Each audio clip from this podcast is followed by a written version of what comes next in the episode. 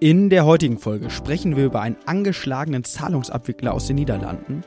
Außerdem geht es mal wieder um die Cash-Cow künstliche Intelligenz und wir blicken auf den Tourismus im Münsterland. Märkte kompakt. Vermögen, regional, Vertrauen. Der VR Private Banking Podcast Ihrer VR Bank Westmünsterland. Es begrüßen Sie René Aguilar. Die im Podcast besprochenen Inhalte stellen ausschließlich allgemeine Informationen dar und beinhalten keine Kauf- oder Anlageempfehlung und Anlageberatung. Weder die Moderatoren noch die VR Bank Westmünsterland haften für etwaige Verluste, die aufgrund der Verwendung der Informationen verursacht oder damit in Zusammenhang stehen. Ja, und es geht wieder rein in eine neue Folge, heute am 22.28.23. Und leider müssen Sie heute noch einmal nur mit mir Vorlieb nehmen. Nächste Woche soll Sie im Normalfall wieder ein Duo erwarten dürfen. Wir starten oder ich starte wie gewohnt mit einem kurzen Wochenrückblick und da können wir in dieser Woche von einer wiederum durchaus schwierigeren Woche berichten. Der Markt tut sich doch relativ schwer im August. Also beispielhaft mal den DAX herangezogen. Dieser entfernt sich aktuell doch wieder recht deutlich von der 16.000 Punkte Marke und liegt auf Wochenbasis 1,87 Prozent hinten bei einem Stand von 15.603 Punkten. Auch in den USA ging es eher gen Süden. Der SP 500 liegt auf Wochenbasis knapp 1,46 Prozent im Minus. 4.399 Punkte sind dort zu vermelden und der technologielastige Nasdaq fiel um 1,7 Prozent auf 13.497 Punkten. Ja, mal kurz zu den Treibern. Also weiterhin läuft die Berichtssaison zum Quartal 2. Dort sehen wir ja, positive als auch negative Ergebnisse, wobei dort eher kein Grund zur Panik zu erkennen ist, ja, mit im Schnitt weiterhin soliden Ergebnissen. Ja, auf zwei Unternehmen, ähm, die ihre Zahlen präsentiert haben, schaue ich wie gewohnt im Mittelteil. Vorwegnehmend eine negative und eine positive Überraschung habe ich mit im Gepäck. Ja, aber weiter zu den Gründen. Ähm, es gibt, glaube ich, eher andere Gründe, die den aktuell doch recht schwachen Markt erklären. Und zwar schaut man schon besorgt Richtung China.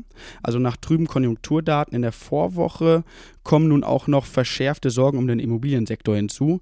Der hochverschuldete chinesische Immobilienentwickler China Evergrande hat einen Antrag auf ähm, ja, Gläubigerschutz in den USA gestellt. Damit möchte sich der Konzern vor Forderungen von Gläubigern in den Vereinigten Staaten schützen. Ja, und nach Kapitel 15 des US-Insolvenzrechts können ausländische Unternehmen vor Klagen von amerikanischen Gläubigern geschützt werden, wenn sie in einem anderen Land umstrukturieren. Und der chinesische Immobilienriese steckt tatsächlich in einer tiefen Krise und kündigte im äh, Januar 2022 schon einen Restrukturierungsplan an. Äh, Evergrande hat nach eigenen Bilanzdaten in den vergangenen zwei Jahren umgerechnet einen Verlust in Höhe von 72 Milliarden Euro gemacht. Insgesamt belaufen sich die Schulden des ehemals größten Bauunternehmens Chinas damit auf 2,4 Billionen Yuan, umgerechnet 300 Milliarden Euro.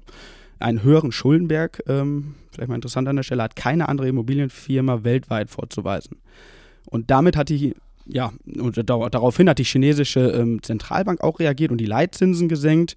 Jüngst jedoch nur die Einjährigen und nicht die Fünfjährigen, was dann der Unsicherheit an den globalen Märkten mal mit Sicherheit nicht auch, auch, weiterhin nicht gut getan hat. Das mal kurz und knapp zu China. Also ich glaube, zu diesem Thema kann man mit Sicherheit noch viel, viel mehr in die Tiefe gehen, würde aber an dieser Stelle, glaube ich, den Rahmen sprengen. Aber gerne Feedback heraus, ähm, ja, wenn wir an dieser Stelle nochmal weiter, weiter ausholen sollen.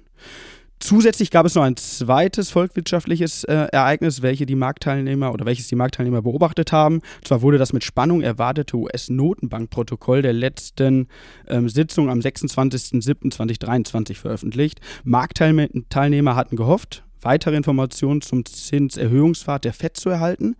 Ja, doch es ergab gaben sich ja irgendwo keine neuen Erkenntnisse in Sachen möglicher Zinspause. Daher müssen die Anlegerinnen und Anleger ja, sich weiterhin Geduld üben, was die Unsicherheiten an der oder was zu Unsicherheiten an der Börse führt ja, und sich auch in den aktuellen Kursen irgendwo dann auch widerspiegelt. Und jene Unsicherheit lässt sich dann auch an den Zinsen ablesen.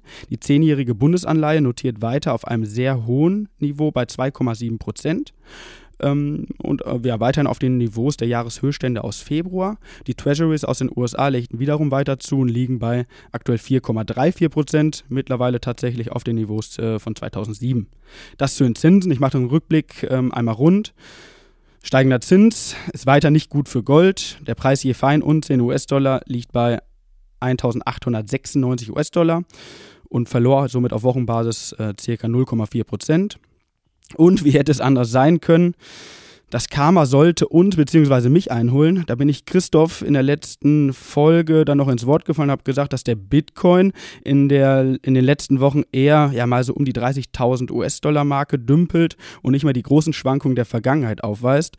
Ja, so hat es mal wieder gezeigt. Also in der letzten Woche ist der Bitcoin um knappe 12 Prozent, also mehr als 3.000 US-Dollar, auf ca. 26.000 US-Dollar gefallen. Ja, über die Gründe lässt sich dort wie immer streiten. Ein Grund könnten fair Verkäufe von Elon Musks äh, Raumfahrtunternehmen SpaceX sein. Äh, der Berichten zufolge seine gesamten Bitcoin-Bestände im Wert von 373 Millionen ähm, US-Dollar verkauft haben soll. Ja, und daraufhin kann es zu einer Kettenreaktion gekommen sein. Hm. Soll dann doch eher eine volatile Anlageklasse bleiben. Das war's mit dem Rückblick. Im Mittelblock, wie gewohnt, beleuchte ich nun ein europäisches und ein ähm, amerikanisches Unternehmen für Sie, welche in der letzten Woche ja ihre Zahlen prä ähm, präsentiert und veröffentlicht haben. Und ich starte mit dem europäischen. Es handelt sich um den Zahlungsdienstleister Etienne und ich nehme es vorweg, die Zahlen waren dann doch eher alles andere als gut. Kurz ähm, ja, vorweg zum Unternehmen als solches. Etienne ist ein niederländischer Dienstleister auf dem Gebiet ähm, der Zahlungsabwicklung mit Sitz in Amsterdam. Ähm, das Unternehmen wurde im Jahr 2006 gegründet. Die Gründer hielten die damals bestehenden Systeme für die digitale Zahlungsabwicklung für veraltet und erkannten in der Entwicklung von neuen Zahlungsplattformen eine Marktlücke. Der Unternehmensname Etienne entstammt einer Kreolsprache und bedeutet so viel wie von vorne Beginn. Zu den frühen Investoren gehörten unter anderem Facebook-Gründer Mark Zuckerberg. Durch die Software des Unternehmens können verschiedene Bezahlmethoden im stationären Handel, online und mobil angeboten werden. Die letztliche Zahlung wird dann über das Unternehmen abgewickelt. Und zu den Kunden von Etienne zählen unter anderem die Unternehmen Netflix, Spotify, Facebook, eBay, Booking und viele, viele, viele mehr.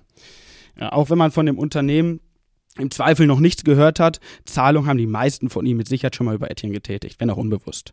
Soweit so gut. Nun aber zu den ja nicht ganz so überzeugenden Zahlen. Ähm, die Wachstumsdynamik hat die Erwartung deutlich verfehlt. Insbesondere die schwachen Zuwächse bei den abgewickelten Zahlungen sowie beim Umsatz haben die Anleger vergrault. Auch hier kommen wir um das Thema der Zinsen und der hartnäckigen Inflation nicht herum. Also das seien wohl die Gründe des geringen Wachstums im Online-Bereich, da die US-Händler eher den Fokus auf Kostensenkung gelegt haben. Auch der Ausblick ist eher düster dank einer Verschärfung des Marktes und des Wettbewerbs und auch bei dem angestrebten Stellenaufbau von 600 Positionen ja, ist man nicht in line. Also man hat weniger Personal als erwartet eingestellt, ähm, diese dann aber sehr, sehr teuer eingekauft, was wiederum dem Gewinn des äh, Unternehmens dann nicht gut hat und die Folge, ja, der Markt traut der Wachstumsstory des Unternehmens nicht mehr besonders und strafte die Aktie mit einem ersten Kursrutsch von mehr als 30 Prozent ab, um in den Folgetagen noch weiter unter Druck zu geraten.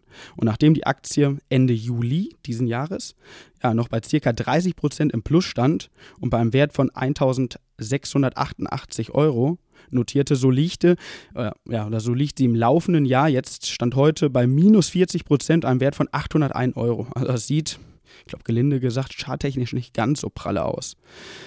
Ja, also Anlegende, die am 31.07. diesen Jahres eingestiegen sind, liegen nun bei ca. 53% Verlust. Schlimmer noch, von den Höchstkursen Mitte, Ende 2021 hat die Aktie mehr als 70% verloren. Also hier sind mehrere zweistellige Milliarden Börsenwert verpufft. Oder, ja, verpufft. Vielleicht doch ein Argument, solche Wachstumstitel eher gebündelt im Rahmen einer Fondsallokation zu investieren, äh, wie wir es dann häufig auch in den Gesprächen dann propagieren.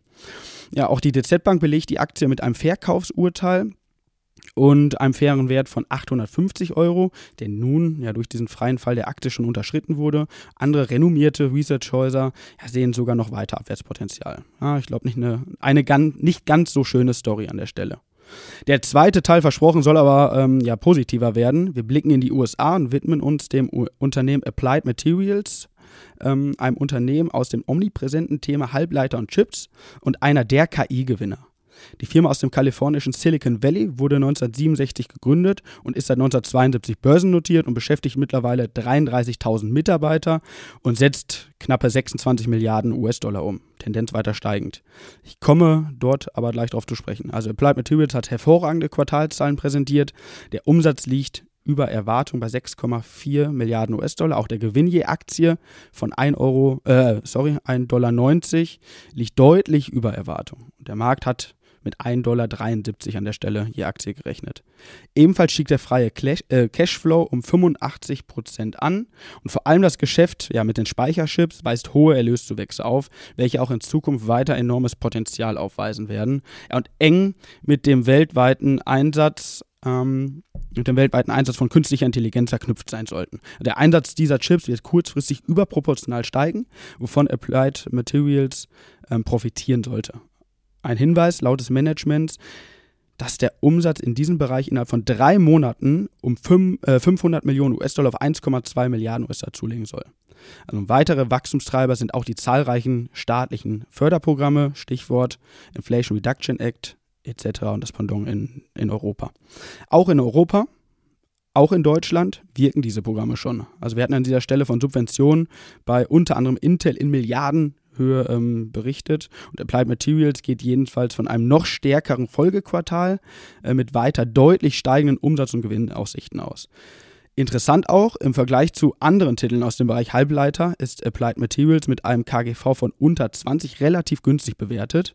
Der Aktienkurs ist nach Bekanntgabe der Zahlen um knappe 10% auf 148 US-Dollar gesprungen. Auf Jahressicht verzeichnet die Aktie einen Kurszuwachs von 54,9%.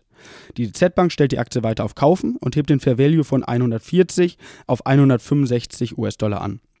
Also nachdem Etienne die Enttäuschung der letzten Woche war, gab es, ja jetzt wie gehört, mit Applied Materials auch Gewinner. Und bevor ich dann schließlich auch zum Ausblick komme, nochmal einen kurzen Blick in die Region, diesmal wirklich ein kurzer Blick. Und zwar wurden für den Kreis Borken Touristenzahlen veröffentlicht. Die Touristenzahlen steigen weiter an und man hat laut erster Hochrechnung für das Jahr 2023 große Hoffnung, das Vor-Corona-Niveau zu erreichen oder gegebenenfalls zu überschreiten. Für das Jahr 2022 ist das noch nicht der Fall. Im Vorjahr zählte man im Kreis Borken ca. 291.000 Übernachtungsgäste, rund 15.000 weniger als im Vor-Corona-Jahr 2019 aber schon wieder deutlich, deutlich mehr als 2020 und 2021. Ja, und das Münsterland boomt nicht nur im Sommer, sondern man rechnet auch ähm, und gerade für den Herbst mit vielen Radtouristen, die die kürzlich aufgestellten 100, 100 32 Infotafeln, Sitzbänke und Tisch-Bank-Kombination nutzen werden. Noch am Sonntag habe ich es äh, selbst ausgetestet und kann nur bestätigen, dass wir über ein sehr gutes Angebot an Fahrradwegen in der Natur verfügen und sich Gäste darüber freuen werden. Tausendprozentig. Ja, und nicht nur die Gäste, auch die heimische Hotellerie und Gastronomie. Ja, das mit dem Blick in die Region. Nun komme ich zum Ausblick. Ähm, ja, und wir schauen nach vorne. Was steht von der volkswirtschaftlichen Seite an? Also der Fokus der Marktteilnehmer liegt in dieser Woche in den Rocky Mountains, also genauer in Jackson Hole. Dort treffen sich in der laufenden Woche traditionell die Notenbanker dieser Welt. Unter anderem wird dort auch wieder ja, auf die, die Rede von Fed-Chef Paul ähm, geschaut. Ähm, ja, man erwartet sich dort oder hofft auf weitere Hinweise von der Zinsseite.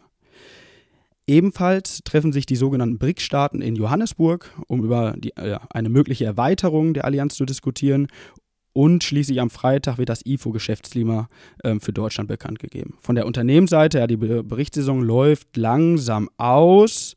Und dennoch schauen alle Marktteilnehmer auf die Zahlen von Chiphersteller und KI-Wunder Nvidia. Also ich bin mir sicher, dass wir in der nächsten Folge nicht nur einmal den Namen Nvidia hören werden. Ja, liebe Zuhörerinnen und Zuhörer. Das soll es aber dann für heute gewesen sein. Ich hoffe, es hat Ihnen trotz meiner vielleicht dann auch monotonen Stimme äh, gefallen. Also lassen Sie uns gerne ein Abo da, empfehlen Sie uns unbedingt weiter und schreiben Sie ja, weiter fleißig Feedback an podcast.vrprivatebanking.de. Äh, vielen Dank nochmal an der Stelle fürs Feedback, äh, was uns dann ähm, über die Mailadresse als auch dann privat ähm, dann erreicht. Vielen, vielen Dank. Machen Sie weiter so. Bedanke mich fürs Zuhören und wünsche eine schöne Woche. Bis dahin, wiederhören. Ciao.